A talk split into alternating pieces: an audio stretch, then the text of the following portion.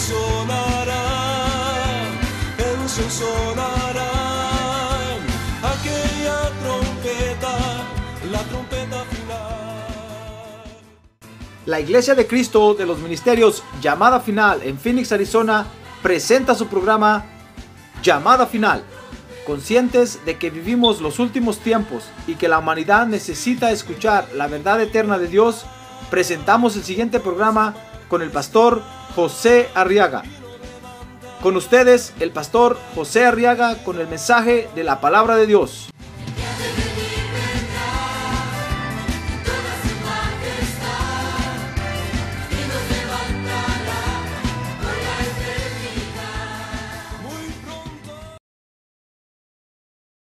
Muy bien, San Juan capítulo 5. Entonces dice el verso 6, el Evangelio de San Juan capítulo 5. Dice el verso 6 que cuando Jesús lo vio acostado allí y supo que ya llevaba mucho tiempo en aquella condición, le dijo, ¿quieres ser sano? Dice el verso 7 que el enfermo le respondió, Señor, no tengo a nadie que me meta en el estanque cuando el agua es agitada. Y mientras yo llego, otro baja antes que yo. Dice el, verso 8 entonces que Jesús le dijo, levántate, toma tu camilla y anda. Amén. Amén. ¿Cómo le dijo el Señor? A ver, leámoslo todos juntos. Y Jesús le dijo, levántate, toma tu camilla y anda. Gloria a Dios. Muy bien, siéntense, hermanos, por favor. Gloria a Dios. Muy bien. Fíjese que con esta orden que el Señor le dio a este hombre paralítico, 38 años tenía este hombre de estar paralítico. A ver, pregúntele que tiene a un lado, ¿y usted cuántos años tiene, hermano? Pregúntele, no tenga pena, no se va a ofender, yo le estoy dando permiso. Si yo no soy ningún paralítico. Bueno, vamos a ver. Vamos a ver si es cierto. Fíjese que con esta orden que el Señor le dio a este hombre paralítico, surge otra comisión muy interesante que el Señor nos asigna. Y es la comisión, dice el verso 8, de levantarnos, de tomar las responsabilidades que nos corresponden, hermano. Porque cuando el Señor le dijo al paralítico, levántate, no le dijo, deja tu cama deshecha, no importa, ahí voy a llamar a Pedro que te la atienda. No le dijo, a ver, a ver Judas, a ver Judas, por favor, dóblale la camilla a este hombre, acompáñalo, dale un raite a su casa. No, hermano. El Señor le dijo, levántate, eso sí, toma tu responsabilidad, toma tu camilla y anda. Porque muchos queremos caminar sin responsabilidades. O derechos si queremos tener, hermano. Derechos, queremos tener el plato de comida siempre bien caliente a la hora. eh, queremos tener todo. Ah, pero responsabilidades. Oh, eso, cuanto, cuantas menos sean, es mejor.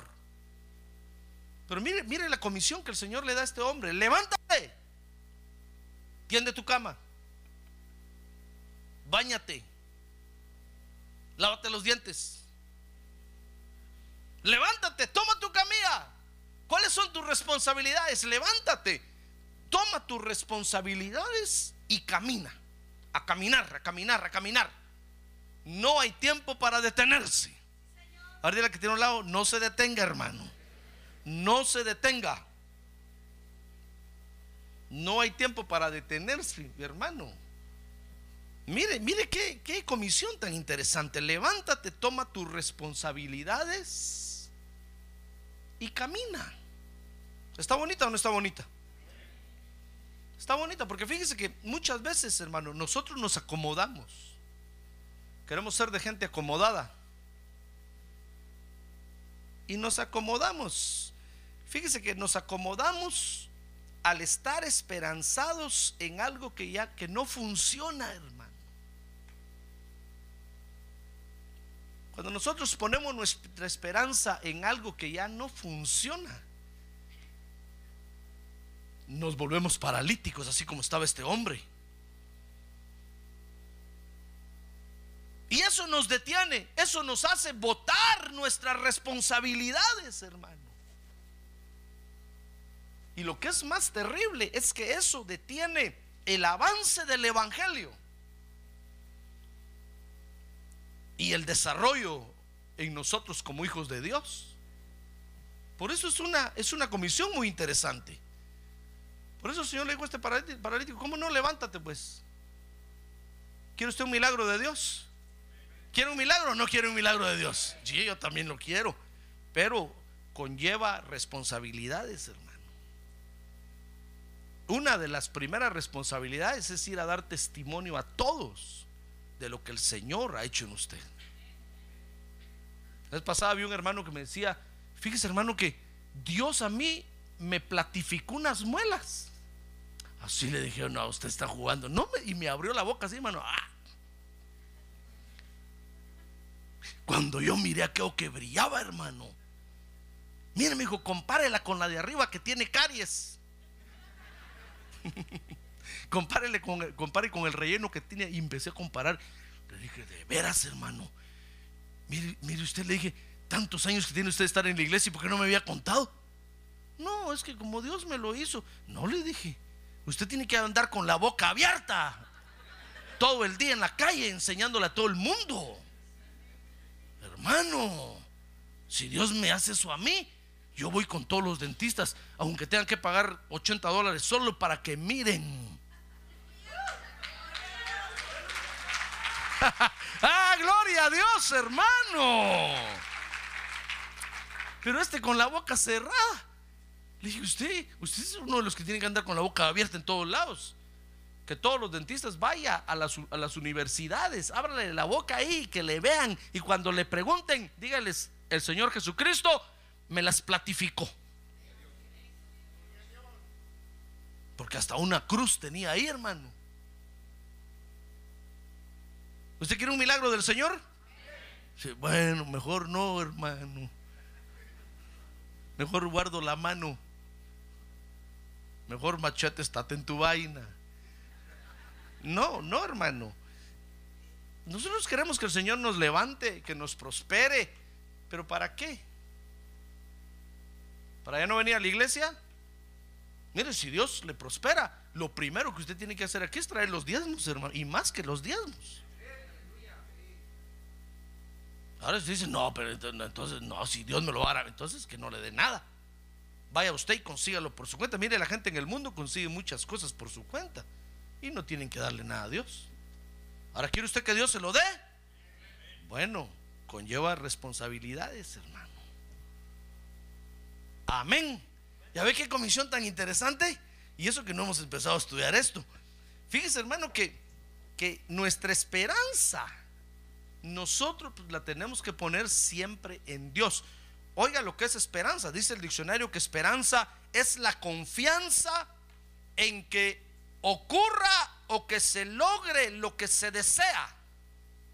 Eso es esperanza. Cuando usted está confiando en algo en alguien para lograr algo o alcanzar algo. Pero también esperanza, dice el diccionario, que es lo que sustenta que ocurra lo que se desea. ¿Hay gacho? Me agacho, dijo el gabacho. También dice el diccionario que confianza es la virtud por la que se espera que Dios conceda los bienes prometidos. Por eso nuestra esperanza, hermano, debe estar puesta en Dios. Amén. Porque Dios nunca nos va a fallar. Mire, dice, dice por ejemplo el Salmo 39, 7 que en Él debe estar nuestra confianza. Mire conmigo Salmo 39, 7 dice, y ahora Señor, ¿qué espero? Digo el salmista, en ti está mi esperanza. Como diciendo, lo que espero está en ti. Tú lo tienes. Entonces, en Él debe estar nuestra esperanza. Dice el Salmo 62, 5, que lo que esperamos debe de venir de Él directamente, hermano. Por supuesto, Dios utiliza medios para proveernos muchas cosas. Pero en Él tenemos que poner la esperanza, no en los medios. Mire, dice el Salmo 33, 17, o perdón, 62, 5. Alma mía, espera en silencio solamente en Dios. Pues de Él viene mi esperanza. Démosle un buen aplauso al Señor, hermano. Gloria a Dios. Entonces, lo que esperamos debe de venir de Él. Y dice el Salmo 135 que nuestra esperanza debe estar fundamentada en la palabra de Dios, para que sea una esperanza real. Dice el Salmo 135, espero en el Señor, en Él espera mi alma, y en su palabra tengo que, tengo que, mi esperanza. Cuando nosotros fundamentamos nuestra esperanza en Dios, en la palabra de Dios, hermano, miren, nada ni nadie la puede quebrantar. Se recuerda que el Señor Jesús dijo, el que oye mis palabras y las hace por obra, lo voy a comparar con aquel que levantó su casa y la cimentó sobre la roca. Vinieron los vientos y las tempestades y no cayó la casa. Ah, gloria a Dios. Nada ni nadie va a mover nuestra esperanza, hermano. Si nosotros tenemos nuestra esperanza en Dios fundamentada en la palabra de Dios, nada ni nadie nos va a mover. Pero el Señor dijo, pero ¿a quién compararé con el que oye mis palabras y no las pone por obra? Pues dijo, aquel que levanta su casa sobre la arena. Y vino un, viento fuerte y la arrastró la casa con todos los habitantes. La palabra de Dios es el cimiento para nuestra esperanza. Amén. Ahora, la obra de Dios, fíjese hermano, claro, se hace en esperanza. La obra de Dios se hace en base a, confianza. Por ejemplo, usted confía en mí, yo confío en usted. Eso es esperanza, no es fe, es esperanza. Pero es una esperanza, fíjese, que tiene como base nuestra confianza en Dios. Por ejemplo, yo confío en usted, pero yo sé que el Espíritu Santo lo cuida y lo vigila. Usted entre un rato se va a su casa, usted me dice que se va a su casa. Y si se va al pajarito a, a zapatear un rato, se quiere engañar al pastor. El Espíritu Santo lo está cuidando a usted, hermano. Mi confianza, fíjese, mi confianza es que el Espíritu Santo, de Él es esta obra, hermano.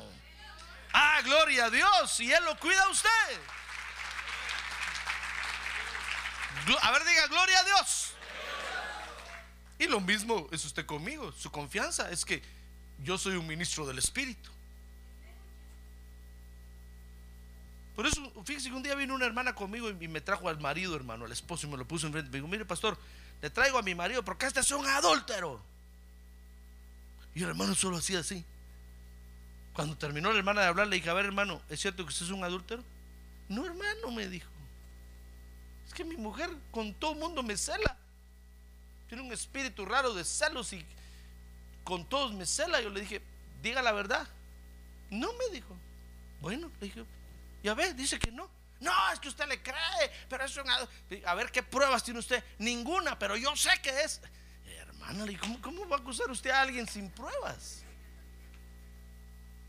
Y todo le dije, ¿sabe qué? Para que su alma descanse y repose.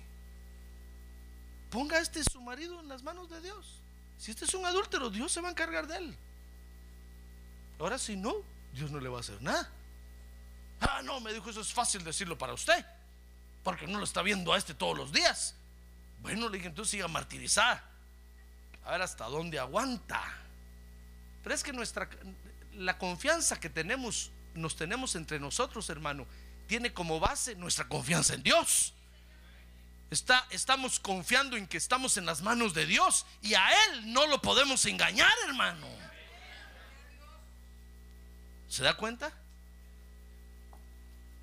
Ahora, existen el, el problema, el problema, esto sería fácil si fuera solo así, pero se complica porque existe, existen falsas confianzas o falsas esperanzas, mejor dicho. Existen falsas esperanzas. Y ahí es cuando nos complicamos la vida como hijos de Dios. Por ejemplo, dice Job capítulo 41, verso 9, mire conmigo, que falsa esperanza, dice Job, es aquella que se pone en las criaturas sin confiar en Dios, que es el creador. Dice Job 41:9, he, he aquí falsa es tu esperanza, con solo verlo serás derribado, porque porque ahí le están preguntando a Job, mira Job, ¿conoces tú a Leviatán, la serpiente tortuosa que habita en el mar, en el océano? ¿Acaso la puedes llamar tú? ¿Acaso la puedes sacar de ahí? ¿Acaso puedes tirar un anzuelo y trabarlo en, en la nariz y jalar a Leviatán? ¿Verdad que no? Le dicen. Entonces le dicen ahí, Job 41, 9, falsa es tu confianza.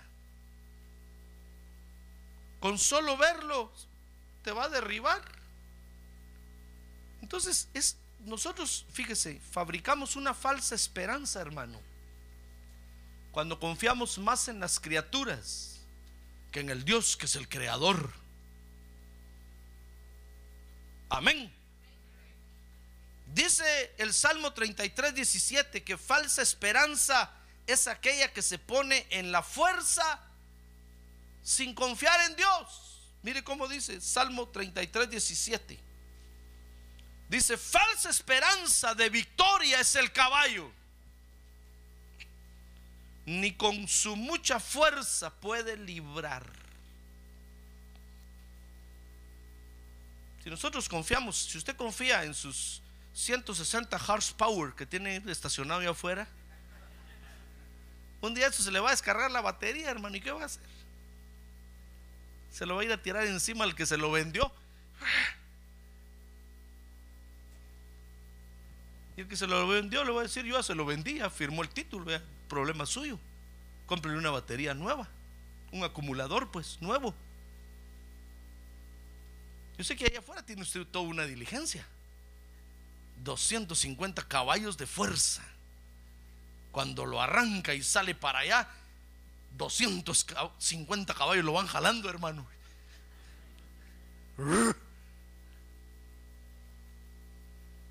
Pero de nada sirve que usted ponga su confianza ahí si no confía en el Dios, que es el Dios de la fuerza.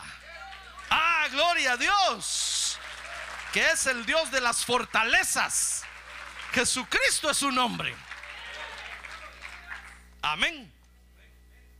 Es una falsa esperanza, dice el Salmo 62, 10. Mira el Salmo 62 dice, no confiéis en la opresión ni en el robo pongáis vuestra esperanza. Si las riquezas aumentan, no pongáis el corazón en ellas. Es una falsa esperanza aquella que se pone en las riquezas sin confiar en Dios, hermano. Si usted se siente tranquilo porque tiene dinero, se le va a acabar un día de estos. Y un día estaba haciendo cuentas y le dije, Señor, si me das dos millones me alcanzan. Y empecé a hacer cuentas. Le dije, no, no, no, Señor, cuatro millones. Y seguía haciendo cuentas. No, no, no, no, diez millones. Cuando me di cuenta le dije, Señor, no hay dinero que me alcance. Dije, no, mejor sígueme dando así poquito por poquito, Señor, ahí voy bien. Como le dijo David, si me das mucho, Señor, me voy a olvidar de ti. Y si me das poco, voy a blasfemar. Mejor manténme con el pan de cada día. Ah, gloria a Dios. Y voy a estar en tu casa adorándote todos los días de mi vida. Entonces, es falsa esperanza, fíjese hermano, aquella que se pone en las riquezas sin confiar en Dios. Entonces, le decía, el asunto se nos complica porque hay falsas esperanzas. Ahora, la comisión del Señor es, levántate, toma tu camilla y anda. Mire lo que le dijo a este hombre, levántate, toma tu camilla y anda, porque Este hombre tenía una falsa esperanza, hermano. Y esa falsa esperanza lo tenía postrado en el, en el lugar equivocado. 38 años de ser paralítico. No dice cuántos años tenía de estar en este estanque ahí. Pero ahí estaba esperanzado que algún día se iba a levantar de ahí. ¿Quiere verlo conmigo? Muy bien. Dice Juan capítulo 5, verso 2, que este era un creyente. San Juan capítulo 5, ¿qué le dije? Verso 2. Dice, y hay en Jerusalén junto a la puerta de las ovejas un estanque que en hebreo se llama Betesda y que tiene cinco pórticos.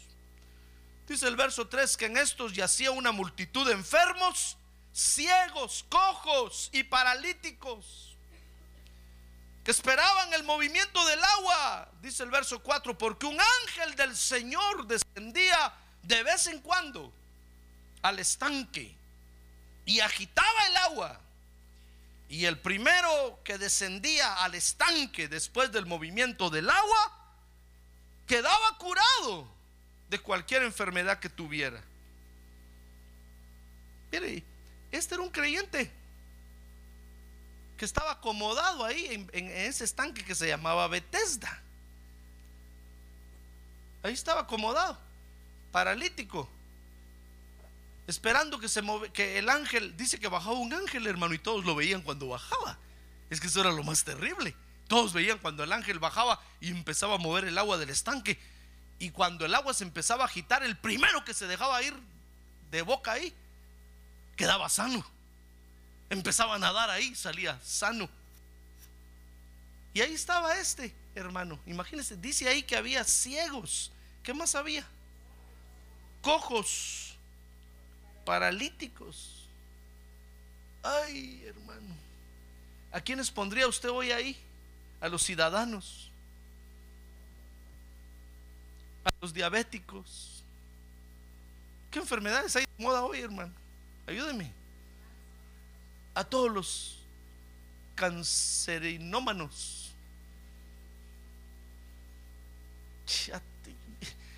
Hoy, por supuesto, habría, hermano, los peores enfermos que hay en la tierra, ahí estarían. Y lo, terrible de todo es que son creyentes, hermano. Está bien si habláramos de gente, de gente que, que no conoce a Dios y que pecadores. Pero este era un creyente. Era un creyente. Ahora, note esto conmigo. Dice que un ángel bajaba y era un ángel del Señor, pero era un ángel caído del Señor. ¿Sabe por qué? Porque ahí estaba el Señor Jesucristo, hermano. Jamás un ángel le va a hacer la competencia al Señor Jesucristo. Ahí estaba el Señor Jesucristo sanando a todos. ¿Y de qué cuento un ángel de Dios iba a estar sanando por allá? Si ahí estaba, aquí estaba Dios mismo en persona y los ángeles de Dios lo saben. Ah, gloria a Dios. A ver, diga, gloria a Dios. ¿Cómo va a permitir Dios tremenda competencia para su propio hijo? Lo que tenían que hacer era oír la palabra del Señor Jesucristo, humillarse y pedirle que lo sanara, así como sanó a muchos el Señor. Pero estos iban al estanque porque miraban al angelito ahí que bajaba. Era un ángel caído. Además, Bethesda en ese tiempo era un, era un lugar pagano dedicado al dios Esculapio, al dios de la medicina. Y Bethesda quiere decir casa de misericordia. Ah, porque el enemigo también fabrica su misericordia, hermano. Y ahí dice, aquí los voy a sanar yo, vénganse para acá. A ver, todos los enfermos, cojos, mancos, ciegos, paralíticos, todos vengan. Y ahí los tienen postrados, ahí los tienen postrados. Mire, ¿acaso no la medicina humana de los hombres eso es lo que hace? Mire, los hospitales ya no cabe la gente, hermano.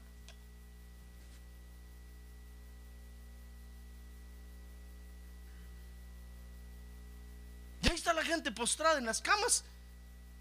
Ahí andan viendo, fíjese, se meten en el problema que al que, al que pierde el conocimiento le ponen un aparato y una máquina lo hace respirar. Y después le quieren quitar la máquina.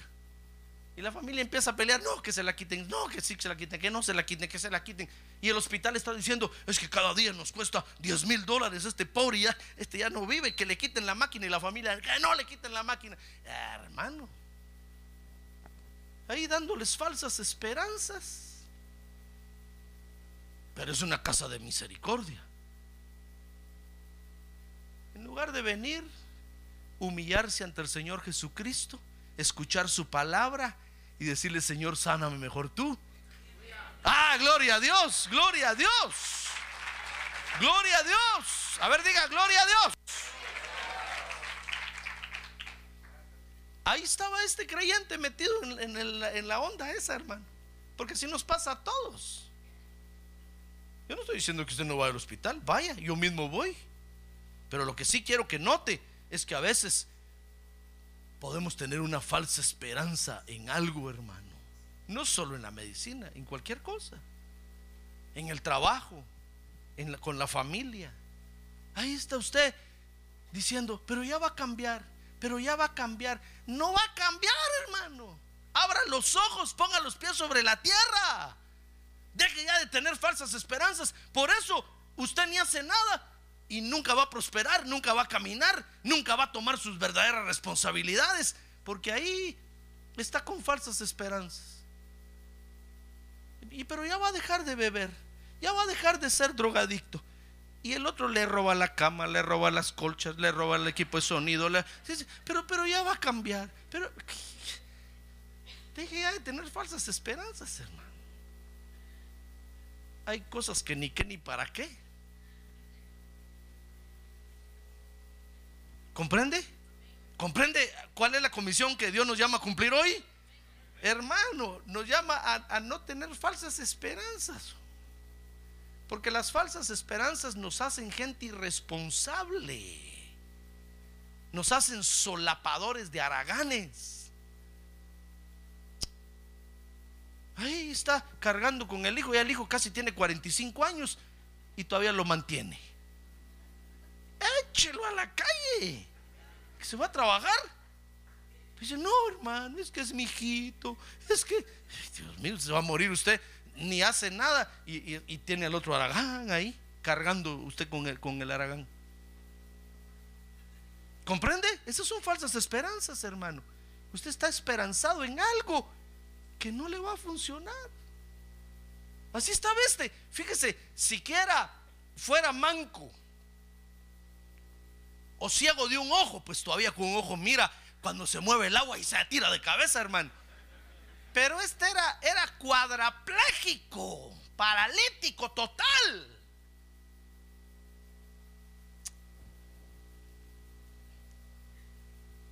Mire qué cosa terrible. Va, pero mire, dice San Juan capítulo 5, verso 1.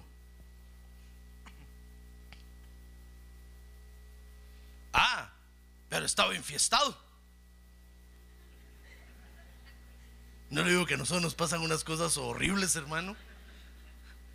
A ver, diga que tiene un lado, así vive usted, hermano. A nosotros nos pasan unas cosas horribles. Venimos al culto y levantamos las manos. Se nos vio una cara de ángel, hermano. Mire, ese estaba en plena fiesta. Dice que estaba, había en Jerusalén eh, una fiesta de los judíos.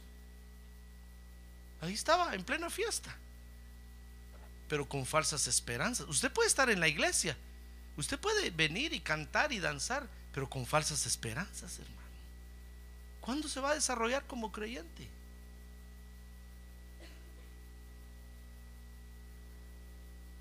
I got you. ¿Comprende?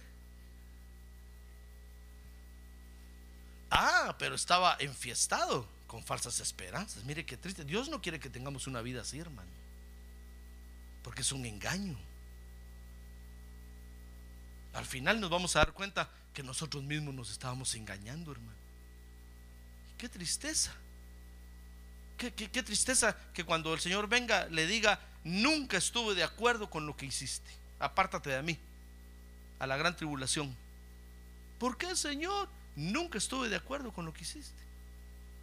Pero si en tu nombre prediqué, en tu nombre hice, en tu nombre eché fuera demonios. Sí, pero nunca estuve de acuerdo con lo que hiciste. Porque al, Señor no lo podemos engañar, hermano. Amén. Entonces dice San Juan capítulo 5, verso 5.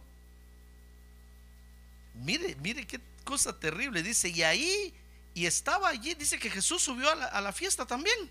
¿Sabe usted que el Señor viene a nuestras fiestas, verdad? Ah, gloria a Dios, y aquí está. Ah, gloria a Dios, aquí está esta noche. Aquí está esta noche el Señor. Es que eso es lo terrible, que el Señor está aquí, hermano. Siquiera no estuviera, pero aquí está y lo está mirando a usted. Y le mira el corazón. Y después le mira la cara.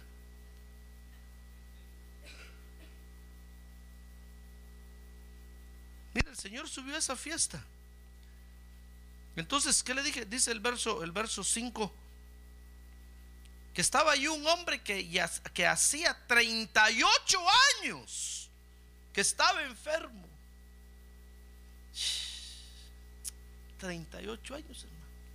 Tal vez usted dirá, pastor, no hay enfermedad que dure 100 años, ni enfermo que la soporte. Porque así nos consolamos a veces, ¿verdad? Dice otro dicho que mal de muchos, consuelo de tontos. Como decíamos, sí, pero es que la enfermedad, sí, pero ¿qué vamos a hacer? Así es.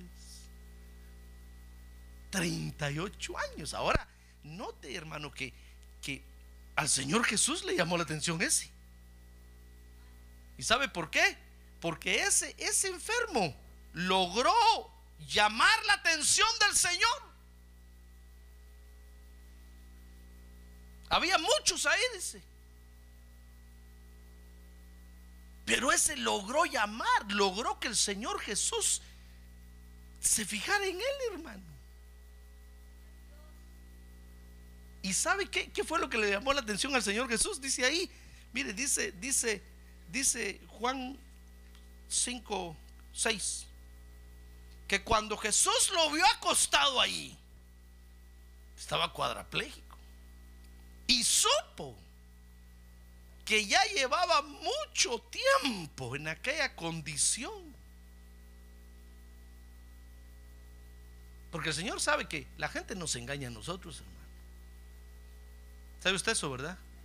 Y al Señor, si algo le cae mal, es que la gente nos engaña a nosotros, hermano. Cuando alguien lo quiere engañar a usted que es hijo de Dios, el Señor va a sacarle espada y le va a cortar la cabeza. Porque no sabe con quién se está metiendo. Usted y yo tenemos un protector, hermano. Ah, gloria a Dios. Gloria a Dios. Pero como que el Señor había llegado y había dicho, caramba, este 38 años. ¿Y cuántos años tenés aquí? No sé. ¿Y te traen agua? A veces. ¿Y qué te dan? Tylenol. ¿Y qué dice el doctor? Que algún día la medicina me va a curar.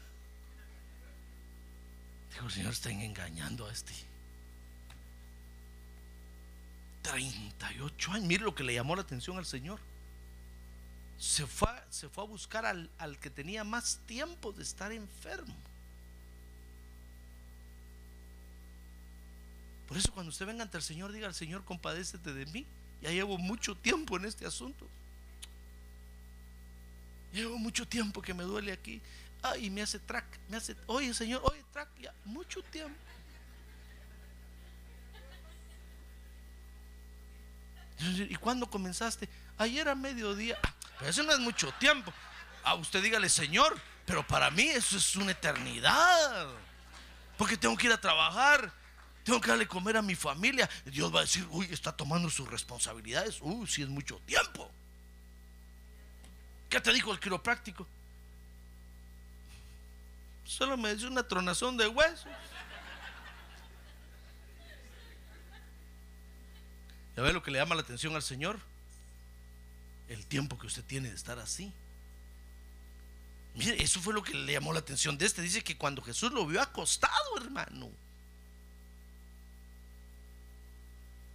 El Señor dijo, a ver, San, San Esculapio, ¿qué, qué, tiene, ¿qué pasó con este?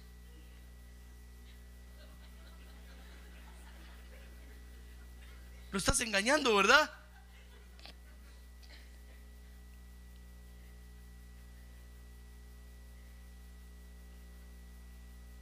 Porque el diablo nos engaña, hermano. Fíjese que el diablo a veces nos hace sentir que tenemos eh, dolores que no tenemos, hermano. Y usted se siente. Ah. y el Señor lo está viendo y dice, pero si no tiene nada. Te están engañando, ¿verdad? Por eso para nosotros es esta comisión. Hoy el Señor le dice, levántate. Levántate ya de ahí. Levántate. Toma tus responsabilidades. Levántate. Ah, porque el diablo viene y le pone usted un dolorcito. Ay, pastor, un descanso, ya no privilegio. Hermano. No le digo que he venido a predicar aquí con temperatura. Ahora un dolorcito tengo en la garganta nada más que ya no aguanto, siento que las piernas se me, se me, siento que todo se me mueve así de repente, mire. Te digo, no, Espíritu Santo, dame fuerzas, dame fuerzas. Es que el diablo nos hace sentir, tal vez es un pequeño dolorcito y usted siente que ya se le va a salir aquí el pulmón. Dice, pastor, descanso, por favor, un descanso, un descanso. ¿Y cuánto tiempo? Seis meses, seis meses. Y una vez quiero permiso para no venir a la iglesia, seis meses. Hermano.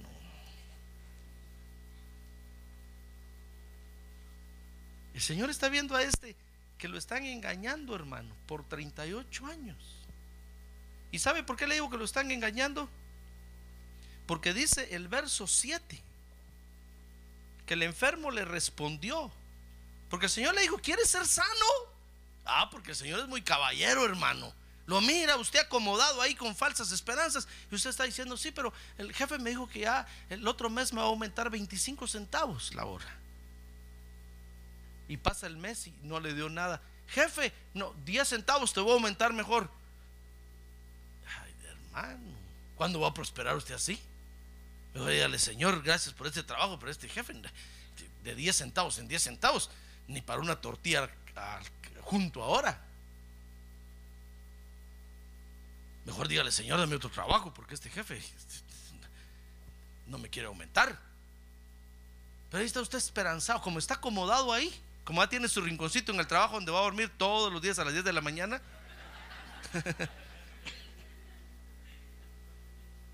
y su esposa y sus hijos con más necesidades, hermano. Miren, nuestros hijos crecen, ¿sabe? Y cada, cada día les crece el pie.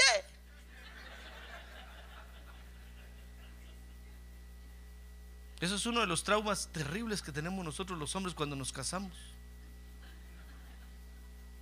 Cuando miramos que nuestra esposa le va a comprar ropa al bebé, hermano. Un suétercito así costaba igual que un, un misaco. Yo decía, qué ladrones son estos, hombre. Si mi mujer sabe que agarre mi saco y pártalo en pedacitos y hágale mejor. Hermano, pero qué trauma tan terrible sufrimos, qué shock tan horrible. Y al mes, otra compradera. Pero si yo me compro una camisa cada seis meses. Y este pedazo de gente.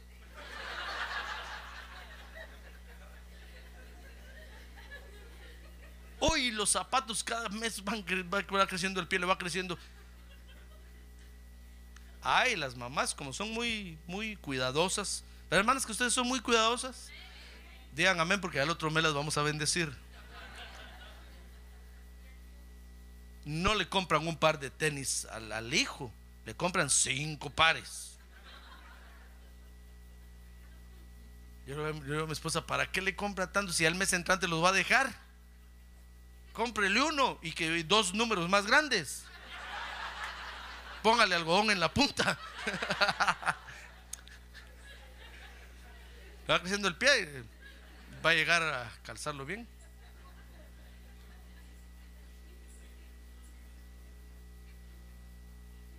Sus hijos están creciendo, tienen más necesidades. Y usted esperanzado que el jefe le va a aumentar 25 centavos, hermano. ¿Qué va a hacer usted? Ah, pero como ahí tiene su trabajo ya y, y todos le dicen senior, como ya tiene una señoría ahí, como ya tiene, ya tiene su rinconcito donde se va a dormir todos los días a las 10 de la mañana, ahí está acomodado. Y la responsabilidad es que, hermano. Por eso esa es una comisión para usted y para mí hoy. Levántate ya de ahí, levántate, toma tus responsabilidades y camina, camina, camina. Cuando el Señor me llamó a mí al ministerio, hermano, una de las primeras sorpresas para mí fue no tener un, salario. Yo estaba acostumbrado a mi cheque cada mes. Lo metía al banco. Tenía un presupuesto. Pero ahora ya no, hermano.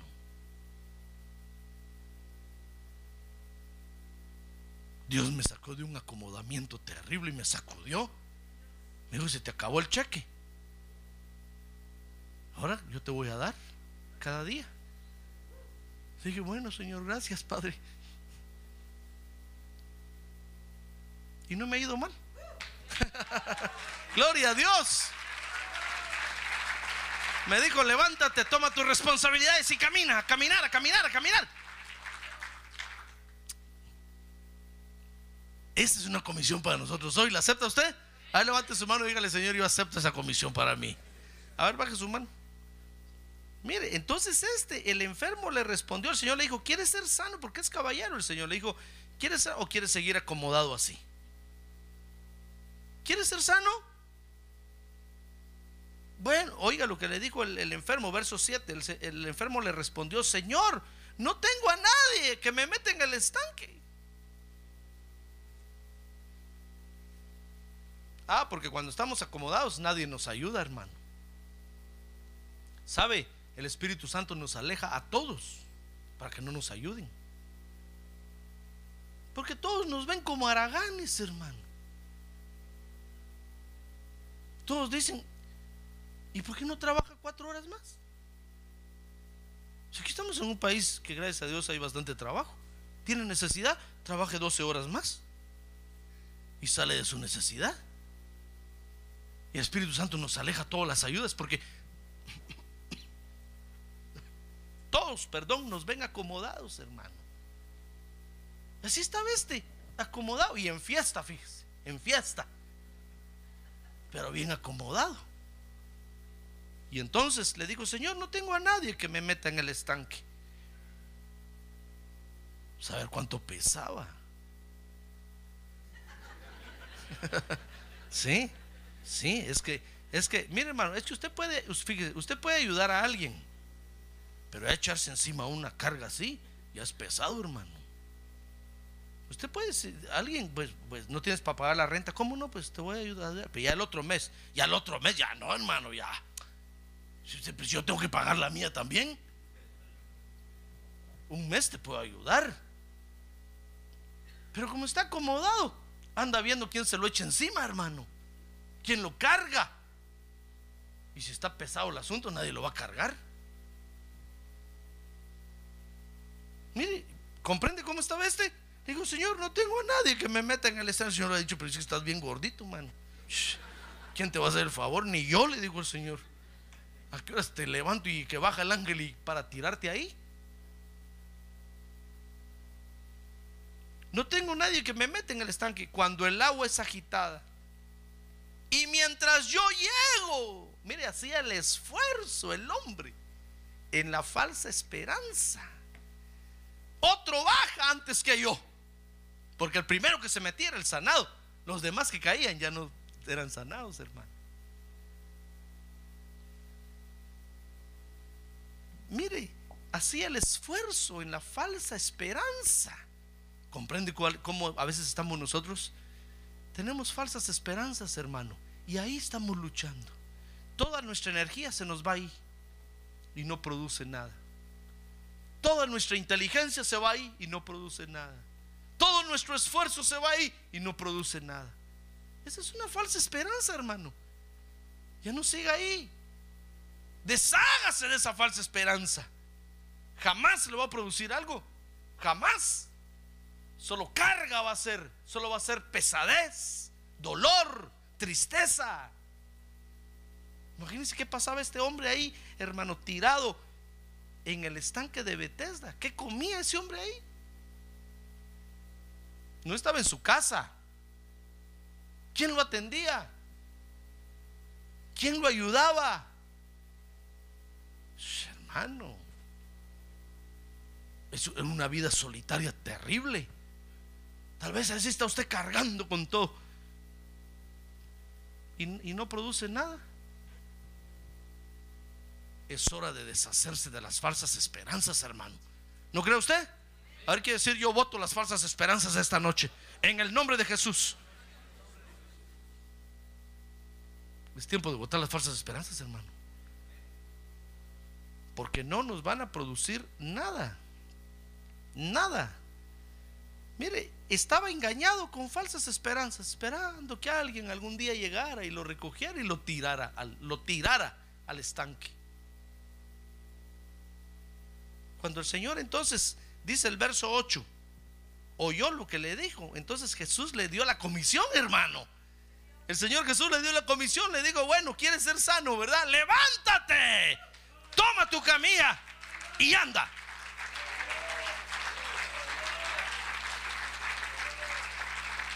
Ah, gloria a Dios, hermano. Es que eso es lo que tenemos que hacer nosotros.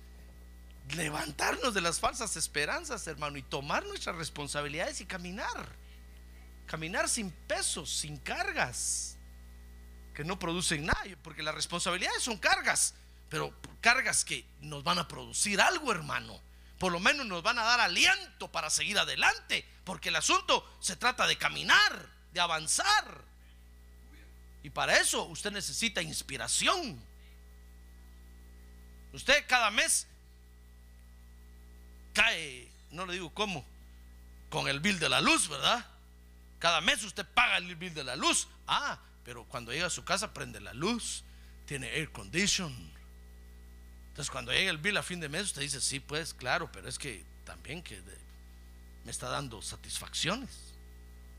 Imagínese que usted, como allá en nuestros pueblos, usted paga la luz y, y no hay luz, hermano. ¿Se acuerda, verdad? Todos los meses de diciembre me llegaba a mí el bill de la luz, cuatro, cinco veces de lo que yo pagaba cada mes, hermano. Y un día que yo me levanté en armas para ir a protestar, fíjese que estaba la cola de todos los que iban a protestar iban a, reclamar. Entonces yo hice, hice cola y empecé a hablar con el que estaba ahí. Mire, ¿usted qué viene? Es que fíjese que mire el bill, cómo me salió. Esto cinco veces de lo que yo pago. Y, todos estábamos igual. Cuando me di cuenta que todos estábamos igual, todos estaban igual, dije, mejor me voy.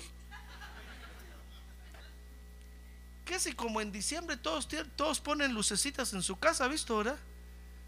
Esos bandidos dan por hecho de que uno también pone y todos gastan igual. A todos les llega el bill igual, hermano.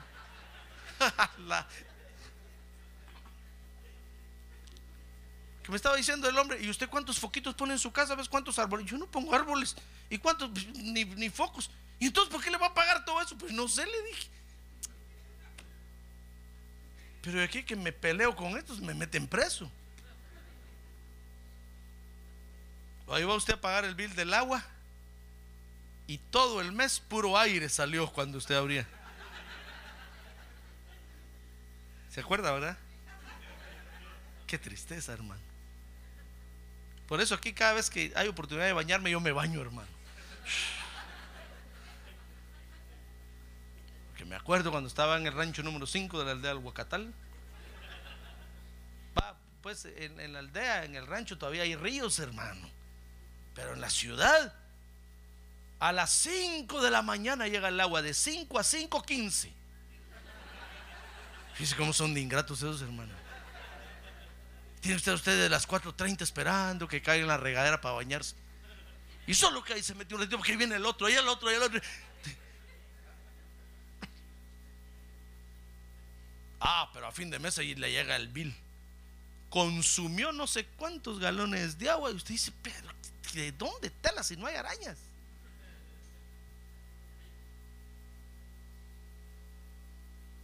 Qué engaño más terrible. ¿Pero por qué le estoy diciendo esto? No me acuerdo. Pero... Porque tenemos responsabilidades, hermano. ¿Verdad? Nosotros, las responsabilidades son cargas, es cierto, pero nos da satisfacciones. Pero si usted tiene cargas que no le dan satisfacciones, tírelas ya, hermano. ¿Qué está haciendo cargando ese bulto? Solo, solo lo está estancando, lo está deteniendo. Y usted es un hijo de Dios. Dios lo llamó para bendecirlo, para ser próspero, para que camine, para que avance.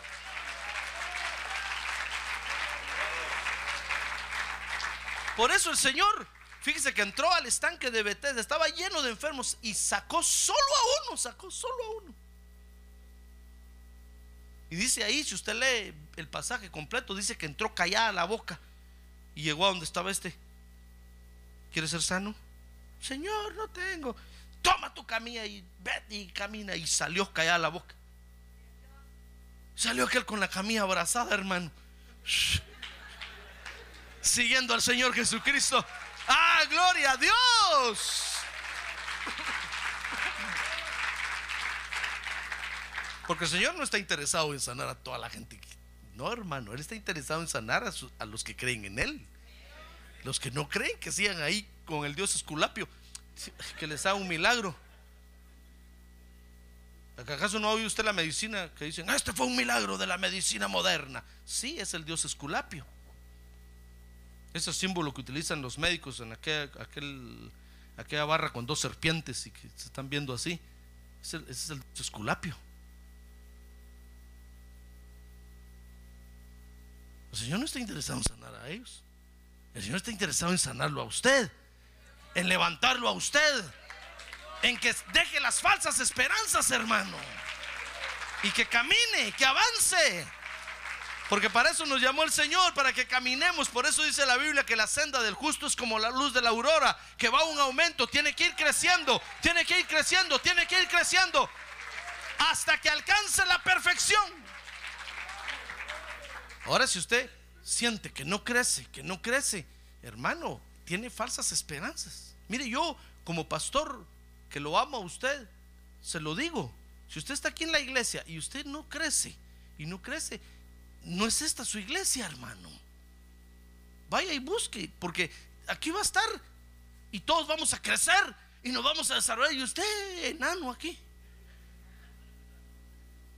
¿Qué le voy a decir yo al Señor cuando el Señor venga? Me va a decir, mira, en tu iglesia hay un enano. ¿dónde? Como esa columna.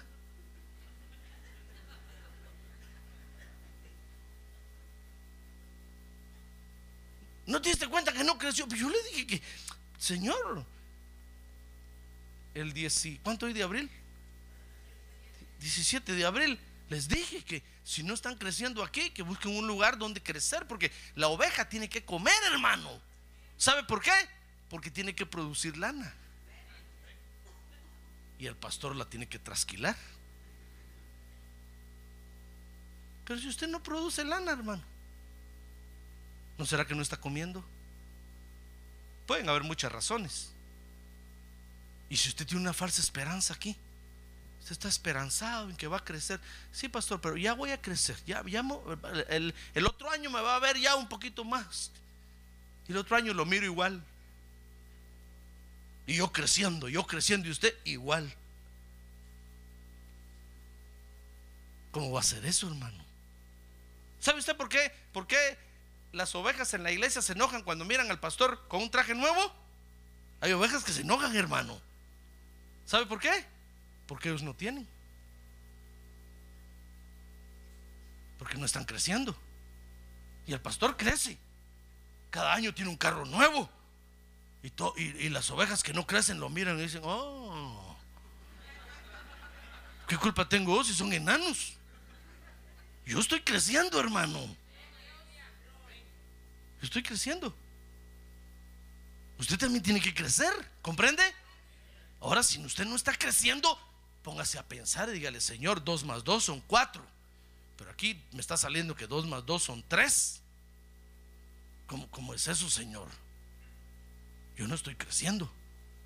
¿Será que este es mi lugar o no es mi lugar? Si usted le pregunta, el Señor le va, le va a mostrar su lugar. O le va a mostrar la razón por la cual usted no está creciendo. Tal vez va a venir el Espíritu Santo y le va a decir, pero es que en todos los cultos te duermes. ¿Cómo vas a crecer así? ¿Comprende? A veces tenemos falsas esperanzas, aún en la iglesia donde estamos, hermano. Ahí estamos diciendo, diciendo, no, pero es que yo aquí me convertí al evangelio y de aquí no me saca nadie. Hermano, usted tiene que crecer. ¿Qué importa si se convirtió allá o allá? Usted tiene que estar en un lugar donde comer y donde usted va a crecer. Cada año tiene que crecer. ¿Ha visto a sus hijos? Le digo que cada año crecen, hermano. Y el día que dejan de crecer, como usted y como yo, empezamos a chiquitarnos. Pero ya sea para arriba o para abajo, algo nos pasa. En el over the hill, usted empieza a, a reducirse. Pero un cambio tiene que sufrir, un cambio tiene que experimentar. Pero a veces nosotros tenemos falsas esperanzas y ahí estamos diciendo, no, pero el año entrante va a ser mejor el año entrante. Por eso un día dice, y con esto voy a terminar, un día dice que el Señor, el Padre llamó, llamó al Hijo, le dijo, Hijo, ¿dónde están los frutos de la viña? Le dijo, no producen nada. Entonces el Padre le dijo, hazte un lado porque la voy a arrancar toda. Y el Hijo le dijo, espérate Señor, dame un año más. Los voy a ir a cuidar, los voy a abonar, les voy a dar todo. Pero, y si al año entrante tú vienes y no hay nada, entonces ya arráncalos. Porque tenemos que crecer, hermano. Si tenemos falsas esperanzas, porque estamos engañados, no vamos a crecer. Por eso el paralítico le hizo caso a Jesús. El paralítico entendió, hermano. El paralítico dijo, de veras, aquí cuando me, me meto al estanque, miren todos los que están haciendo cola y todos esperando así, hermano. Todos tenían su trampolín ahí listo ya. Parecía concurso de clavados eso. Dijo el paralítico, yo aquí me tengo que arrastrar así.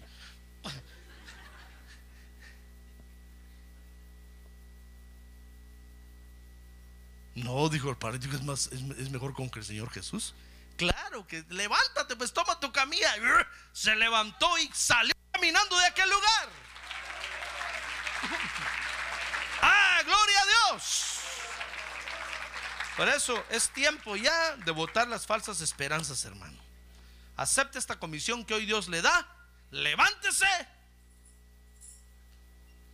Vote las falsas esperanzas. Le voy a decir cómo, cómo fue que yo, que yo lo escribí aquí. Levántese de las falsas esperanzas. Tome su camilla, que es aceptar sus responsabilidades, y ande, que es tratar de avanzar. Porque para eso lo llamó el Señor. Amén. Muy bien, cierre sus ojos. Cierre sus ojos, hermano. Cierre sus ojos. Cierre sus ojos y déjeme que ore por usted nada más. Porque esta es una buena comisión, hermano. Si nosotros le entendemos al Señor así como le entendió este paralítico de 38 años, vamos a salir, nos vamos a levantar, hermano. Y vamos a tomar nuestras responsabilidades y vamos a producir y vamos a echarnos para adelante. Tal vez habrá alguien aquí que diga, no, pastor, yo estoy bien. Pues entonces siga así. Cuando ya tenga 38 años de estar ahí como este paralítico, tal vez se dé cuenta usted que es una falsa esperanza. Pero si usted le entiende hoy al Señor, hermano, no se acomode con las falsas esperanzas. No, sacúdase, levántese, bote esas falsas esperanzas y camine. Si usted camina todo va a crecer alrededor Si Usted va a crecer. Todo va a producir. Usted va a producir mucho. Hoy es tiempo de votar las falsas esperanzas. Hoy es tiempo de aceptar esta comisión, hermano. Quisiera usted decirle, Señor, yo acepto esta comisión. A ver, póngase de pie, levante su mano en alto conmigo y dígale, Señor, yo acepto esta comisión. Yo quiero levantarme en tu nombre. Yo quiero votar las falsas esperanzas. Y si usted no ha notado las falsas esperanzas, diga al Espíritu Santo, muéstrame esta noche qué falsas esperanzas me tienen acomodado. ¿Por qué no avanzo? ¿Por qué mi vida no cambia? ¿Por qué no me transformo? ¿Por qué mi senda no es como la luz de la aurora? ¿Qué falsa esperanza tendré yo, Señor, que no me deja, que me tiene acomodado? Aquí está el Señor esta noche para ayudarnos, hermano. Padre, aquí estamos hoy ante tu presencia por esta comisión que tú un día asignaste Hoy queremos nosotros levantarnos, Señor, dejar las falsas esperanzas. Queremos tomar nuestras responsabilidades porque somos tus hijos. Y queremos andar, queremos avanzar, queremos echarnos para adelante, Señor. Hoy queremos aceptar esta comisión, pero muéstranos, oh Dios, las falsas esperanzas que nos detienen, que nos estancan, las falsas esperanzas que nos obligan a, a tirarnos al suelo y a soltar nuestras responsabilidades, Señor. Muéstrale a tu pueblo, oh Dios, las falsas esperanzas que los están deteniendo, que no los dejan avanzar. Espíritu Santo, ven esta noche en el nombre de Jesús. Muéstrale a cada uno las falsas esperanzas que deben de votar para que entonces puedan tomar tu mano y tú los puedas levantar, Señor. Para que puedan tomar sus responsabilidades como debe de ser. Gracias te damos, Señor. Quiero decirle gracias, Señor, porque yo sé que estás aquí para ayudarme, para bendecirme.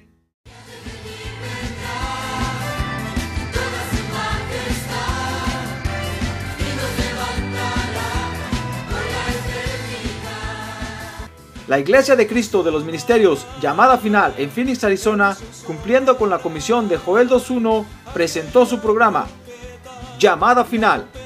Esperamos que nos vuelva a sintonizar la próxima semana a la misma hora por esta emisora. Los invitamos a nuestras reuniones en el 6023 Norte 71 Drive, esquina con Bethany Home Road. Para mayor información puede llamarnos al 623 934 1259 o visitarnos en la internet al www.llamadafinalphoenix.com.